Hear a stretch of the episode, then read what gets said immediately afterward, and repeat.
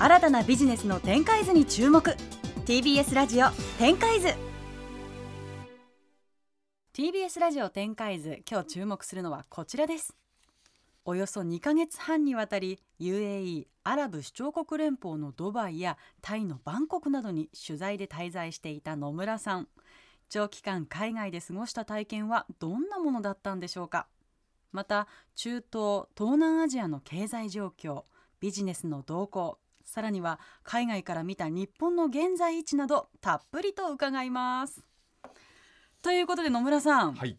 まずはい。なんで行こうと思ったんですか？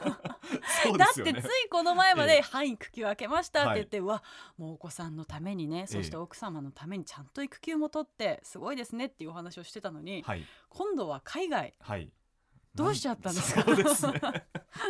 まずですねあのこれ結構もう数年前からいつかやりたいなってことを思っていましてもともと私の問題意識として、まあ、ずっとそのビジネスメディアではい。記者編集者として働いてきたんですけど、どうしてもこう情報発信の出どころが、うん。まあ、首都圏の情報ですね、うん。にあの少しちょっと偏ってるなっていう問題意識があったんですよ。うん。でまあもちろんその今日本としても人口は首都圏すごい多いですし、まあ、そこでこう起きたこと。で、まあ、やっぱ経済の中心であることは間違いないんで、うん。そこで起きたことをその報道していくっていうのはまあ有意義なことではある。し、うん。まあ、各メディアが一生懸命やってることだとは思うんですけど、もうちょっと多分その外から見た日本とか逆にその日本人として外で行ってる人の情報を取るとなんかまた別の観点から日本の特徴が見えてきたりとか、うん。今世界ではこんな潮流になってるんだってことが分かってでじゃあ引いては我々日本人が次どういう手を打とうかみたいなヒントが得られるんじゃないかなと思ってたんですよ、うん。だから結構その長期間の海外取材っていうのをもう数年来ぐらいずっとやりたいなってことを思ってたんですね。で、えっと、そんな中、まあ、独立起業をして、うん。で仕事を頑張ろうと思っていて、まあ、あのそしたらまあさ前回の話じゃないんですけど、まあ、こう育休状態に、うんうん育休に入って、うん。で育休がまあ半年ぐらいした後にまあいろいろこう計算すると今なんじゃないかなってことを思いまして、うん。でそれでまあチャンスって大体そのなんでしょうねあの1年後2年後にやろうと思ったことを今できるんだったらやっぱ今やった方がいいということを思って、まあ、それでその家族とも話してじゃあちょっと家族連れで行きましょうかっていう話をしたというところなんですよね。えその今だと思った理由って何なんですか？まあいろいろあるんですけど例えばその子供がまだその保育園に入る前、あー。で、えっと、大体生後半年ぐらいだったんですけどなんかいろんな先達に話を聞くと、えっと、じ実は半年から1年ぐらい1歳ぐらいの期間っていうのがまだ動かしやすい。あーまあ勝手に歩き回ったりしないそうですね。ちなみにちょっとあのこの後話しゃべりますけどあの後半戦は勝手に動き回り始めたんで すごいしんどくなったんですけそうどなんですか、はい。ままあ、ただあのいろんな先輩に話を聞くと、まあ、生後半年ぐらいがちょっと1個のチャンス、うん、それより前は体力がやっぱりないんでさすがに動かすのは危ない、うん。でそれ以降は、まあ、保育園に入ったり動き回ったりするみたいな感じでうん。行けなくなると。であとはその、まあ、家族と行ったんですけどあの妻はその育休中だったのでうん。まだその今だったらギリギリその家族帯同で行けるなっていうところだったんですよね。うーん。そして訪れたのがこの5つの都市、はい。バンコクドバイジャカルタシンガポールクアラルンプール。はい。どうしてこの5つにしたんですか？えっと、まずその経済がやっぱこうダイナミックに動いているところっていうのがすごく見たいなと思っていて。でえっとまあ、最近こうグローバルサウスみたいな言い方されますけど、はい。やっぱりこう経済の重心があのアジアの方に行ってると思ったんですよね。うん。でそのアジアの中でもやっぱりこう特にこう例えばドバイとかシンガポールっていうのは、もう日本からも、まあ、これ税制の問題とかもあるんですけど、はい。い、ろんなこうスタートアップ企業っていうのが行ってますよね。でだし多分土地としては結構 ASEAN って今やっぱ熱くて、うん。あのどんどん経済規模も高まってるしその存在感。あとその日本に対しても結構まあ割と関係がいいっていうところもあるんですよね。うん。どんなことを聞いたんですか？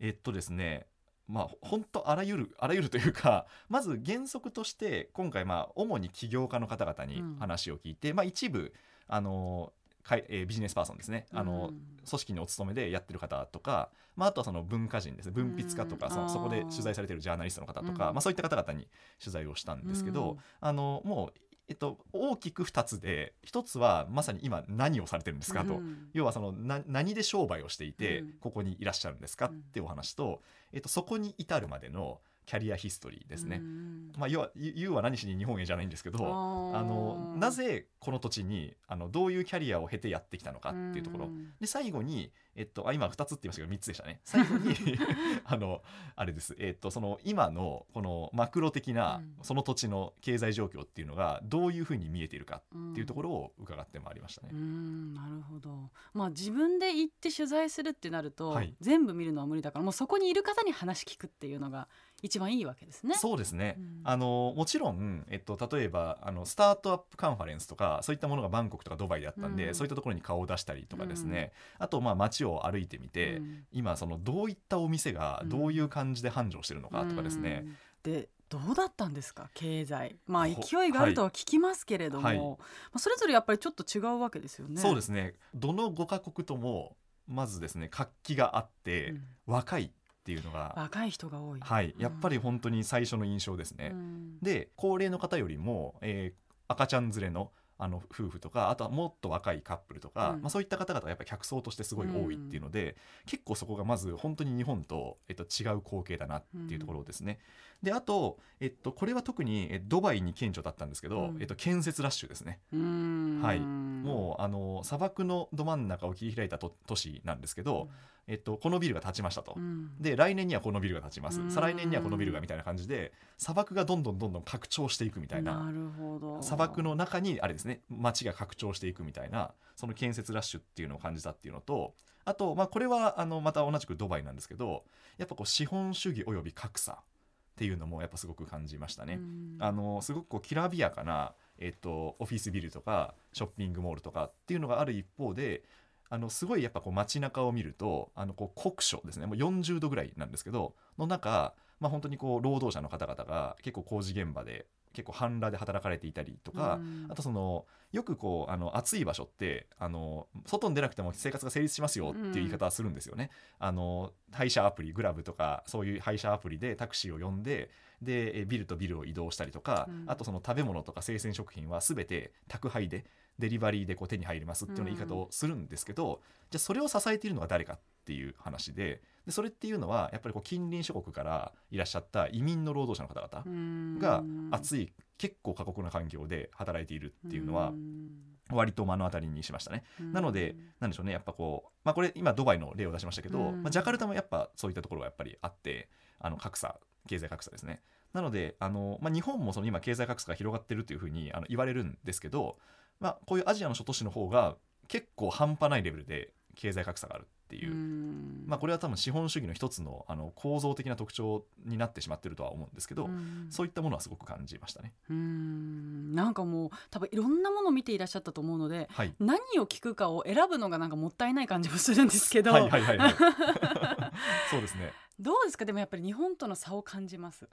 そうですね、えっと、日本との差っていう観点で言うと、えっと、まずその、えー歩いている人の若さであったりとか、うん。その経済のその今まさに伸びているっていう感じうん。というのがあのあるんですけどやっぱこう日本の良さもすごくあの感じて、うん。えっとまあ、ちょっと生活っぽくなってしまうんですけど、あの日本のやっぱその、えー食に関する本当にきめ細やかさであるとか、あとその、まあ、すごい感じたらもう水回りが日本って本当優秀なんだなっていうのを感じましたね。ね あの結構あの割とたお高めのそそのコンドミニアムみたいなところにあのとどの都市で泊まっても外見は結構綺麗なんですけどあの水回りがよくよく見ると結構適当なんですようね。ん。なんかどう頑張っても漏れてくるシャワーとか、そうです。はい。あの 全然温まらないお湯とか、はい。おっしゃる通り。あとちょっと排水口から匂いがするとか。ああのすごい外面綺麗で、うん。部屋の中は基本的にラグジュアリーで綺麗な感じなんだけど、そこ見るとあれっていう風になる、で一方で日本ってそういうことってめったに起きないんでそうですね、はい、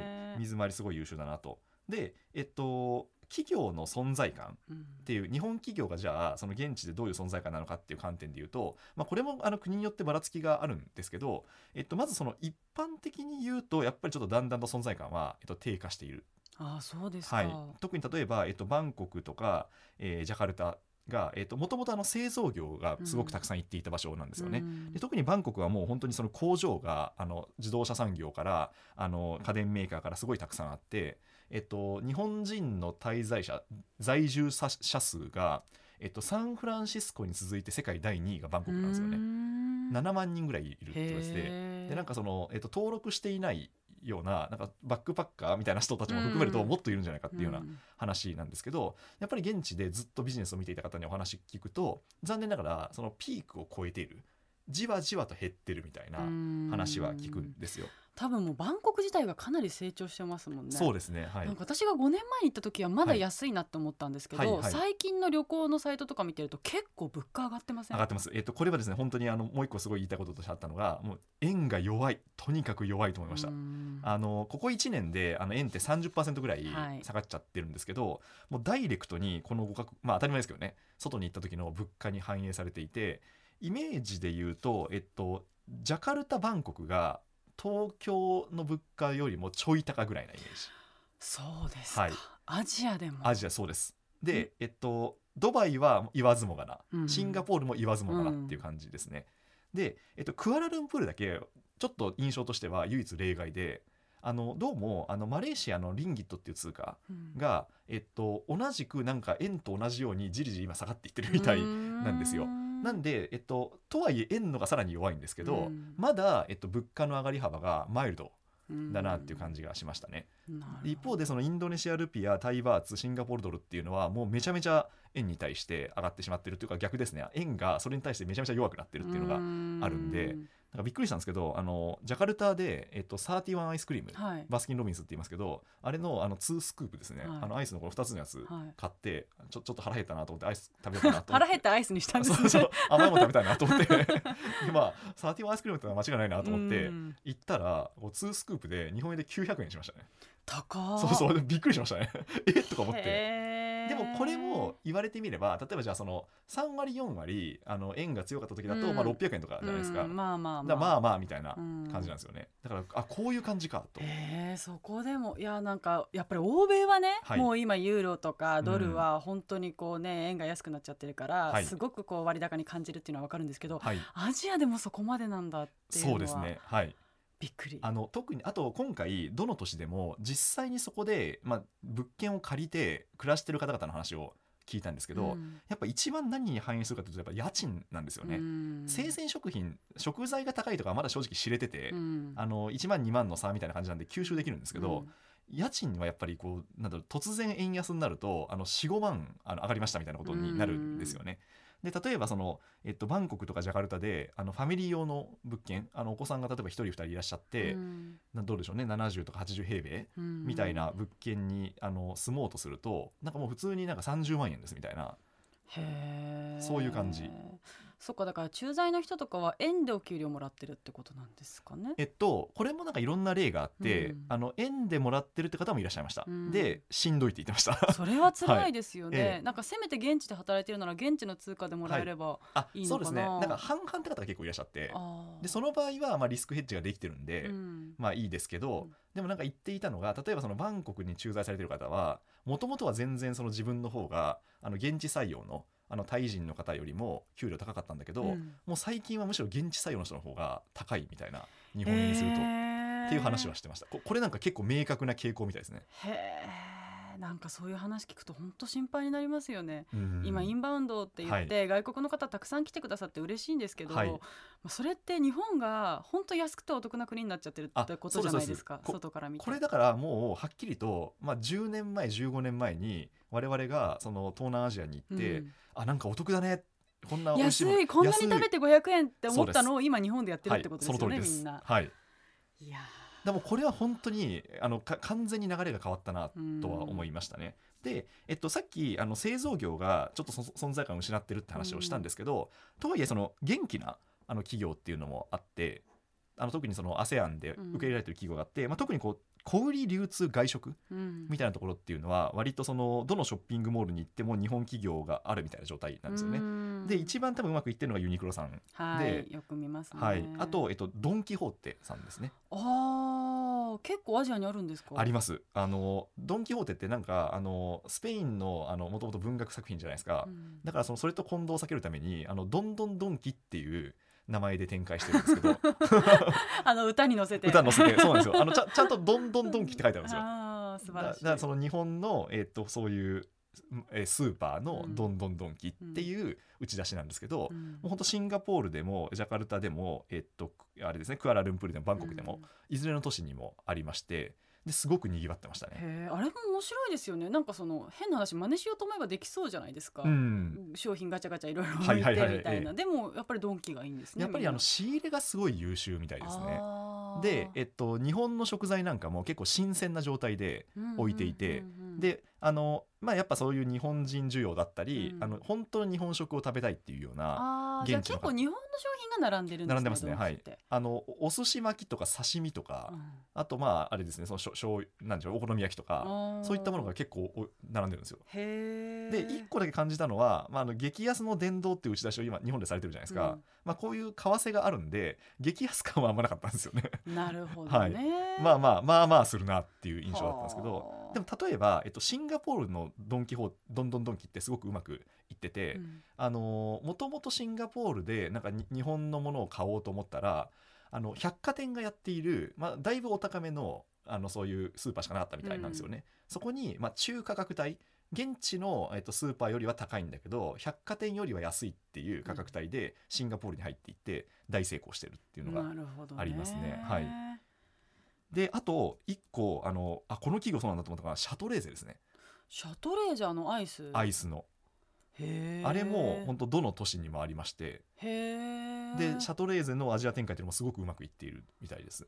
シャトレーゼってもともとどこの会社でしたっけ？えっと土地であの日本の都市ですか、はい。どこだったかな？長野県とかねなんか山の方ですよね、山の方のイメージですね。山梨か。ごめんなさい。えっと すいません。山梨か。山梨でしたっけ？はい。うんうんうんうん。なんかこうねアイスいろいろ売ってる、そうですね。はい、まあ、ケーキとかもあるけど。え同じような感じですか？同じような感じです。商品は、はい、でこれはあのーなんでしょうまず、えっと、日本直輸入っていうふうに日本語で日本語とまた英語でうん。看板として書いてあって、へー。めっちゃ推してるんですよね。日本ブランドを。はあ。であの結構例えばそのクアラルンプールとかそうなんですけどあの甘いものめっちゃ好きなんですよ、うん。日本以上に、うん。多分これ暑い国の特徴なのかもしれないですけどあのとにかく甘いものが。なんか甘いお茶とか飲みますよね。はい。あのバンコクで飲んだ緑茶はあの緑茶って書いてあったんですけどすごい甘かったです。そう砂糖入ってるんですよね。そう砂糖入ってます。そうそうそう。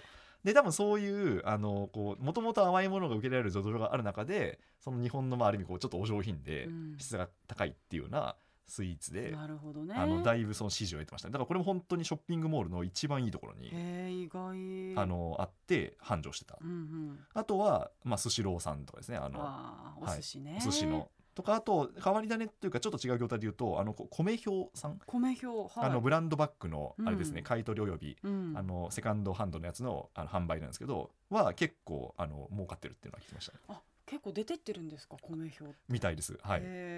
あのバンコクに1個あるんですけどこれもやっぱりその経済発展に伴うものだと思うんですけど、うん。もうブランドバッグを入手してで、まあ、まずその売りたいっていう人もいればその結構なんでしょうね。あのもう、えーし給与水準として手が届くっていう方々も増えてるんで、うん。まあ、それによってそういう業態っていうのもてあの割とこう出てると。なるほどね。であとちょっと変わり種で面白かったのがあの寿司職人ドリームがあるかもしれないなってことうん。をすごく思いまして。いや最近よくニュースになってますよ。なんか海外に行ったら、はい。年収何千万になりましたみたいな、はい。